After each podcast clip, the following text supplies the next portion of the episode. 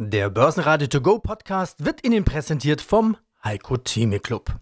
Werden Sie Mitglied im Heiko Theme Club. heiko-theme.de Börsenradio Network AG Marktbericht Der Börsenpodcast Herzlich willkommen zu diesem Podcast. Verantwortlich heute wieder Andreas Groß. Zunächst die Interviews vom Tage. Das sind die Nummer 1 der Wikifolio-Trader Philipp Haas mit den besten Nebenwerten Europas. Fondsadvisor Roman Kurewitsch von Torrento, immer auf der Suche nach Kaufsignalen. Es gibt das Börsenfrühstück von Freedom Finance. André Wolfsbein hat ETF auf Uran gefunden. Und Adidas hat Bilanz gezogen. Einbruch bei Gewinn und Dividende. Und darüber spreche ich mit einem der besten Pressesprecher Deutschlands, mit Jan Runau. Sie hören diese Interviews gleich in Auszügen, komplett wie immer auf unserer Seite börsenradio.de oder noch einfacher die kostenfreie Börsenradio-App, das ist das Börsenradio für die Hosentasche. Der DAX am Mittwoch mit Steherqualitäten und zurück im Plus. Ein bisschen Zinsangst kann so schlimm nicht sein, hätte Johanna von Kotschian seinerzeit gesungen. Ein halbes Prozent geht's nach oben auf 15.632 Punkte. So ein Jahreshoch, wie gesehen am Dienstag, hat eben doch Gewicht. Nicht beim MDAX, der gibt marginal ab auf 28.811 Punkte, kleines Minus 0,2 Prozent. Wenn gute Bilanzen auf zurückhaltende Anleger fallen, dann kann es positive Überraschungen geben, wie im Fall Continental. Mehr Umsatz, mehr Ergebnis, das lässt Anleger zugreifen. Continental plus 7 Prozent. Echten Sportsgeist zeigen Anleger bei Adidas. 80% weniger Gewinn und 80% weniger Dividende. Oder positiv formuliert, Adidas zahlt überhaupt eine Dividende. Und das war offensichtlich das Entscheidende. Adidas erklärt das Jahr 2023 zum Übergangsjahr und hat einen ganz klaren Plan, im Jahr 2024 wieder nachhaltig profitabel zu sein. Die Adidas-Aktie kletterte vom DAX-Ende bis fast an die DAX-Spitze. Hallo, mein Name ist Jan Runa und ich bin der Unternehmenssprecher von Adidas. Drei Streifen, drei Quartale, drei Gewinnwarnungen. Sprecher Runau, Zitat, Adidas ist eine ikonische Marke, jetzt Schnäppchen machen. Herr Runau, das war bei unserem Interview nach dem dritten Quartal. Jetzt haben wir die Jahreszahlen und dieses jetzt Schnäppchen machen. Also damals im November bei unserem letzten Gespräch stand die Aktie so um die 100 Euro. Da hätte man tatsächlich Schnäppchen machen können. Vor allen Dingen, wenn man dann Anfang Februar wieder rausgegangen wäre bei 160. Aber wir sind uns einig, solche Betrachtungen sind nicht zulässig, weil rückwärts gewandt. Und Hetty Candidati funktioniert nicht an der Börse. Die Börse schaut nach vorn. Björn Gulden tut das auch. 2023, sagt er, ist ein Übergangsjahr. Warum und wohin? Das Jahr 23 ist ein Übergangsjahr für uns, um die notwendigen Weichenstellungen vorzunehmen, um ab, dann wieder ab dem Jahr 24 und 25 wieder profitabel zu werden weil wir haben ja heute gemeldet, dass wir im Jahr 2022 nur einen sehr kleinen Gewinn von 254 Millionen Euro gemacht haben. Und äh, in diesem Jahr erwarten wir, dass wir eigentlich Break-Even sind. Und ich glaube, das zeigt äh, die Lage, in der wir uns momentan befinden als Adidas. Und ein großer Faktor in der ganzen Industrie ist, dass die Läger voll sind. Wir haben zu volle Leger, der Handel hat zu volle Leger, alle Mitbewerber haben auch zu volle Leger. Und das äh, führt tatsächlich dazu, dass nach wie vor sehr, sehr viele Sportprodukte mit Rabattaktionen verkauft werden. Und das drückt natürlich auf die Profitabilität. Und da müssen wir uns erstmal durcharbeiten. Es braucht Zeit. Und das werden wir jetzt angehen im Jahr 2023. Was mich wundert im positiven Sinne. Umsatz 22,5 Milliarden im vergangenen Jahr. Der ist mehr oder weniger gleich geblieben obwohl China um ein Drittel eingebrochen ist und es jede Menge Rabatte gab, für die sich sogar der Pressesprecher von Adidas erwärmen konnte. Wo und wie ist denn China aufgefangen worden? Na, China ist äh, teilweise aufgefangen worden durch die Entwicklung in den anderen Märkten. Wir sind gewachsen in Nordamerika, wir sind gewachsen in, äh, in Europa. Insbesondere sind wir aber gewachsen in Lateinamerika. Das ist wirklich unsere Boomregion einem Plus von 44 Prozent. Und dann sind wir auch sehr stark gewachsen im Nahen und Mittleren Osten und Afrika. Das nennt sich bei uns Emerging Markets. Da hat ja auch die Fußball-Weltmeisterschaft stattgefunden und da hatten wir auch deutlich zweistellige Zuwächse.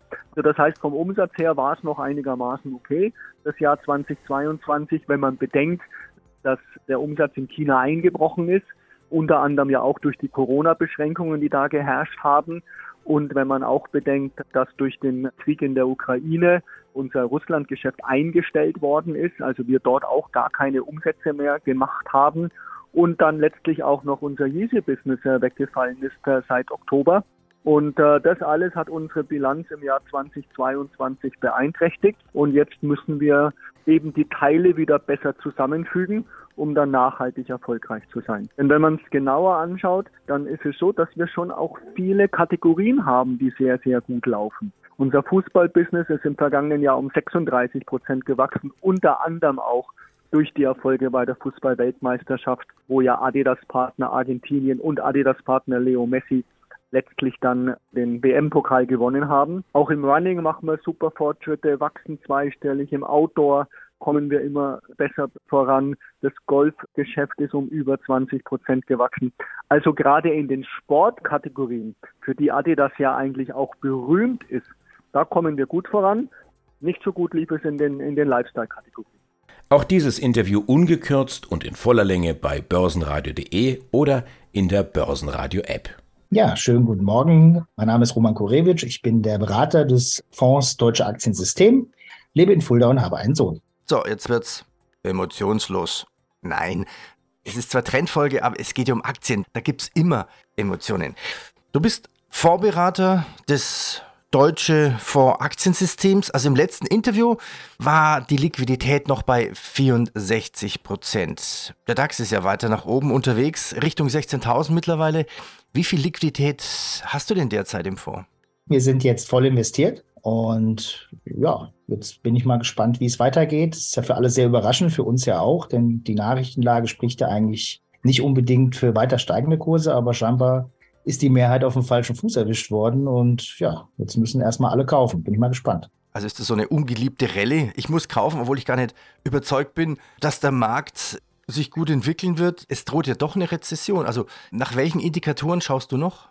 Wir schauen gar nicht. Also wir schauen nur nach unserem Modell. Wir mhm. schauen uns natürlich andere Sachen an. Wir gucken uns natürlich auch Nachrichten an, Liquiditätsflüsse. Aber das beurteilt jetzt nicht, ob wir etwas kaufen oder verkaufen, sondern da gehen wir strikt nach dem Modell vor. Und von daher ist das jetzt eher etwas, was wir vielleicht im Wochen- oder Monatsbericht berücksichtigen, wo wir dann einfach sagen, okay, es könnte kritisch sein. Also zum Beispiel, wenn die, wenn die, wie soll ich sagen, die Euphorie total groß ist, würden wir darauf hinweisen, aber deswegen würden wir trotzdem nicht verkaufen. Ich würde gerne heute in diesem Interview ein bisschen mehr lernen über dein System. Das tägliche Arbeiten, wie funktioniert es, nach welchen Kriterien, wie wird dann gekauft, wie geht es weiter. Also, Torrendo verwendet für die eigene Aktienauswahl für den Fonds ein regelbasiertes und ohne Emotionen gesteuertes Anlagesystem. Und ich möchte ein bisschen mehr lernen. Roman, du hast ja dieses Anlagesystem entwickelt, mit dem Fonds jetzt deutsche Aktiensystem regelbasierend und ohne Emissionen auf Aktien, also das ist der TechDAX, MDAX, SDAX zu investieren. Und aus diesem Universum werden die stärksten Aktien herausgesucht. Und wenn eine Aktie ein neues 52 Wochen hoch erreicht, wird investiert. Wie war denn der Beginn dieser Idee überhaupt, so ein System zu entwickeln? Also die Idee war, ich komme ja selber aus dem Aktienhandel und dort haben wir ja, sagen wir mal, in der Bank jeden Tag Aktien gekauft, verkauft und so weiter. Und dann bin ich ja aus der Bank raus und habe überlegt, okay, was kann man tun? Welche Möglichkeiten gibt es, eben am Aktienmarkt zu partizipieren, ohne das ganze Equipment einer Großbank zu haben? Also man kann sich meiner Meinung nach eben als Kleinanleger nicht messen mit High-Frequency-Tradern, von was weiß ich, Goldman Sachs und Deutsche Bank und wie sie alle heißen, weil die haben natürlich viel mehr Power und, und, und Geld, um da direkt ihre Server zu platzieren. Also ein bisschen recherchiert, was gibt es da? Und da war eben die Trendfolge eine Möglichkeit, erstens emotionslos Aktien zu kaufen und zu verkaufen und eben sich ein bisschen wegzubewegen von dieser schnellen Zeit, die wir heute an den Börsen haben. Und das habe ich dann zurückgetestet bis zum Jahr 2000 und hatte dann das große Glück, eben in 2012 das dann live testen zu können über ein Wikifolio. Und das war so im Prinzip der Hintergrund, diese Systeme dann live zu testen. Hallo zusammen, mein Name ist Philipp Haas. Ich bin auch auf Wikifolio zu finden unter dem Namen Invest Research. Dazu gibt es auch einen gleichnamigen Blog und auch einen YouTube-Kanal wo ich auch offen darüber rede, wie man investieren kann, aber auch, sage ich mal, die Investmententscheidung im Wikifolio, glaube ich, auch relativ transparent nachvollziehen kann. Also dein Interesse scheint ja da zu sein, wieder da zu sein. Es gibt wahnsinnig viele Nebenwerte in ganz Europa. Du hast sie zwar nicht alle, aber fast alle. 86 Aktien zähle ich momentan. Du bist zu über 98 Prozent investiert. Du fährst zweigleisig in Sachen Ukraine-Krieg. Also Krieg und Frieden sozusagen in deinem Wiki. Inwiefern? Also einerseits habe ich im Wikifolio auch schon, sogar schon vor dem Krieg, ähm, auch Verteidigungsaktien gekauft. Die waren sehr, sehr günstig. Ich habe nicht mit dem Krieg gerechnet, muss ich zugeben, aber die Aktien haben nicht darauf reagiert. Und ich habe gesagt, zu, vielleicht zu 20 Prozent kommt es dazu. Und wenn es dazu kommt, ist dann eine Absicherung. Denn wenn man so ein bisschen zurückgeht, wenn es militärische Konflikte gibt, dann läuft vor allem Öl und Verteidigung. Von Öl gibt es in Europa wenig, halte ich auch noch weniger. Und ähm, gerade so im, im Hightech-Bereich, zum Beispiel eine Hensoldt ist ja eigentlich eine Technologieaktie, die relativ günstig war, wo auch der deutsche Staat drin ist. Das wurde gekauft, auch selbst wenn es glaube ich, hätte Frieden gegeben oder es ein kurzer Konflikt ist, hätten danach die Staaten, was wir auch ja sehen, mehr in Verteidigung investiert. Ja, unabhängig vom Krieg, der alte Lateiner heißt, sagt er ja, civis pacem parabello, also wenn du Frieden willst, bereite dich für den Krieg vor und das durch dieses Unterinvestment über viele, viele Jahre, die wir auch gerade in Europa hatten, hätte das getrieben und es ist halt auch nicht mit der Konjunktur abhängig. Ne? Äh, Verteidigungsaktien, das ist das eine Thema. Auf der anderen Thema hoffe ich und spekuliere ich auch, dass es zu einer Frieden oder Stabilisierung oder auch Niederlage Russlands bis zum Sommer, dass da irgendwas passiert wenn da jetzt, sag ich mal, eine Gegenoffensive der Ukraine kommt. Die Offensive der Russen ist ja, sag ich mal, im Matsch stecken geblieben. Da ist ja wenig ähm, passiert. Da kommt, glaube ich, jetzt zumindest im konventionellen Bereich auch nichts mehr. Und dann gibt es halt auch wieder Aktien, die, sag ich mal, von diesem Wiederaufbau und von der Westintegration der Ukraine profitieren sollten. Das wäre zum Beispiel eine ProCredit, ja, die Kredite in Osteuropa vergleicht, kommt sogar so ein bisschen aus dem NGO-Bereich mussten letztes Jahr viel abschreiben, dass diese, selbst wenn die, aber die Situation nur stabil bleibt, wäre die Aktie sehr, sehr günstig. Aber natürlich nochmal der Hinweis, her, das ist keine Anlageberatung, keine Anlageempfehlung. Ich bin indirekt über die Wikifolios in diese Aktien investiert und daraus können sich natürlich auch Interessenskonflikte ergeben. Und auch dieses Interview ungekürzt und in voller Länge bei börsenradio.de oder in der Börsenradio-App.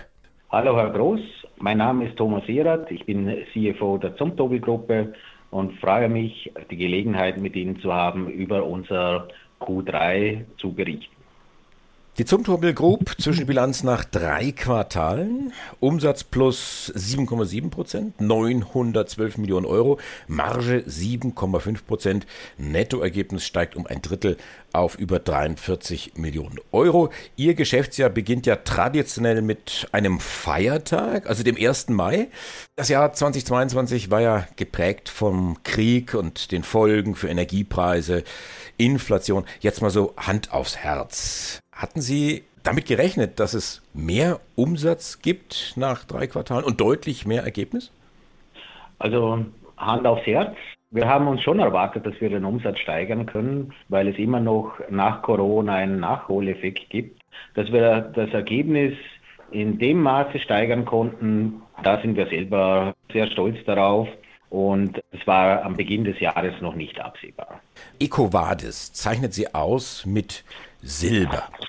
Ich habe mal nachgeschaut, übersetzt bedeutet das alles gut gemacht, ihr seid auf dem richtigen Weg, aber es ist noch Luft nach oben. Wie lautet denn das Ziel? Gold oder sogar Platin? Also Platin ist ganz, ganz schwer zu erreichen. Da müssen Sie auch in der richtigen Industrie sein. Das Ziel für die Tridonic ist sicher Gold, weil Zumtobel hat, soweit ich mich erinnern kann, schon einmal Gold ausgefasst, die Marke Zumtobel. Die Tridonic ist jetzt das erste Mal geratet worden und hat Silber bekommen. Aber selbst mit Silber gehören sie zu den 25 Prozent der besten Unternehmen im ESG-Bereich. Also man muss sich nicht verstecken, wenn man Silber bekommen hat. Auch die Österreicher sind inzwischen beim Skifahren froh, wenn sie Silber bekommen. Da kann man, da kann man ruhig stolz drauf sein und zum Togel war mit Gold unterwegs. Ja, der Punkt geht an Sie mit dem netten und schmunzelhaften Vergleich. Sehr gut. Inniger schmunzeln jetzt noch eine Geschichte. Kurz bevor unser Interview gestartet ist, bekam ich äh, von den Kollegen von Lenzing eine ad hoc. Die haben mitgeteilt, die streichen ihre Dividende. Klar, das ist eine völlig andere Baustelle, sehe ich ein. Aber lassen Sie uns einschätzen oder versuchen einzuschätzen, was kommt da auf uns zu. Die Zeiten werden ja nicht unbedingt leichter. Wenn Sie die Konjunktur beurteilen und beobachten, womit rechnen Sie im laufenden Kalenderjahr? Ich glaube, das Kalenderjahr wird sicher anspruchsvoll sein. Wir profitieren, wie auch vorher schon diskutiert, vom Refurbishment-Effekt. Also es werden viele Unternehmen schauen, wie sie ihre Kosten senken können. auch aufgrund der Herausforderungen, die sie jetzt haben und dann trotzdem Investitionen tätigen, die sich sehr schnell rentieren. Und eine Lichtanlage hat eben einen sehr kurzen Payback-Zeitraum, weil die Energiepreise immer noch auf hohem Niveau sind. Also wir schauen optimistisch in die Zukunft, natürlich auch vorsichtig optimistisch, kommt dann auch darauf an, was bei den Lohnabschlüssen herauskommt.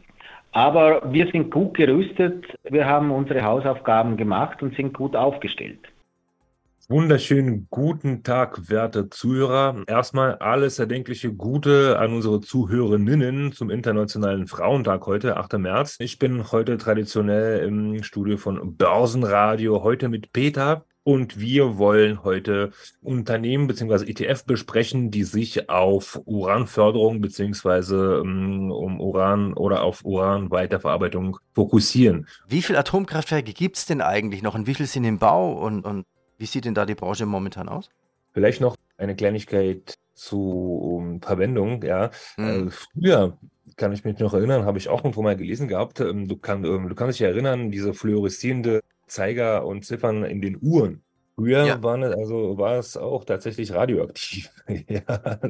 Hat man ein bisschen Uran am Handgelenk getragen, tatsächlich. Hm, das stimmt, ja. ja das hat man jetzt auch in der Schweiz herausgefunden. Da gab es immer die Frauen, die diese Zifferblättchen bemalt haben. Und die sind auch alle frühzeitig gestorben oder ziemlich krank geworden, weil sie dann immer den Pinsel, um den spitz zu kriegen, im Mund reingesteckt haben. Ei, ei, ei. Und dann immer abgeleckt haben, damit er schön spitz ist und dann wieder weitergemalt haben. Also es war auch äh, ja. Nicht unbedingt Gesundheits. Ge Gesundheitsfördern, genau. Also die Story ist auch durch, man lernt immer dazu. Ja, aber jetzt zu meiner Frage. Atomkraftwerke, wie schaut es denn da aus in dieser Branche? Wie viel werden gebaut? Wie viel gibt es? Also zumindest laut meiner Recherche, ja. Also in rund 30 Ländern weltweit sind aktuell so um die 440 Atomwerke in Betrieb. Und diese Atomkraftwerke tragen ca. 11 Prozent zur weltweiten Stromerzeugung bei. Ja, und davon liegen 185 Atomkraftwerke in Europa und was eventuell auch noch interessant ist, das durchschnittliche Alter der Kraftwerke weltweit so knapp 30 Jahren beträgt. Also viele sind aber auch älter. Und aufgrund der besagten geopolitischen Situation, die wir ähm, kurzzeitig angesprochen haben, wollen jetzt auch sehr viele Länder tatsächlich nachrüsten. Ja, unter anderem auch Ägypten, Argentinien, Belgien, Frankreich, Indien. Indien ist übrigens also Indien verbraucht auch sehr viel Energie und Indien wird aus meiner Sicht auch China ablösen, weil die ganze Produktion jetzt von China nach Indien verlagert wird. Nur so am Rande. Großbritannien möchte eine bauen, Niederlande, Polen, Schweden, Slowakei, Tschechien, ganz abgesehen von äh, nicht-europäischen Ländern, also in Türkei, in den, in den Emiraten, in den Staaten drüben, in China. Es brodelt, es wird auf jeden Fall gebaut und dieses Thema wird uns auch weiterhin begleiten. Alleine in Frankreich will der Macron bis zu 14 neue Atomkraftwerke bauen lassen. Ja, wirklich sehr interessant. Und wie gesagt, auch im Rahmen meiner Recherche auch darauf gestoßen, dass die berühmt-berüchtigte Greta Thunberg, mhm. ja, ich zitiere, aktuell ist es schlechter, Atomkraftwerke zu stoppen, wenn Kohle die Alternative ist. Also, wenn sie es verstanden hat und dann, ja, ist schon, ist schon, mal, ist schon mal ein großer Schritt für die Menschheit. Wenn dieser Podcast informativ für Sie war, was ich sehr hoffe, dann empfehlen Sie uns doch gerne weiter, verlinken Sie uns oder bewerten Sie uns besonders positiv. Das würde mich freuen. Ich bin Andreas Groß, wünsche Ihnen viel Erfolg bei Ihren Investmententscheidungen. Schreiben Sie mir gerne unter redaktion.brn ag.de. Börsenradio Network AG. Marktbericht. Der Börsenpodcast. Der Börsenradio To Go Podcast wurde Ihnen präsentiert vom Heiko Theme Club. Werden Sie Mitglied im Heiko Theme Club. heiko-theme.de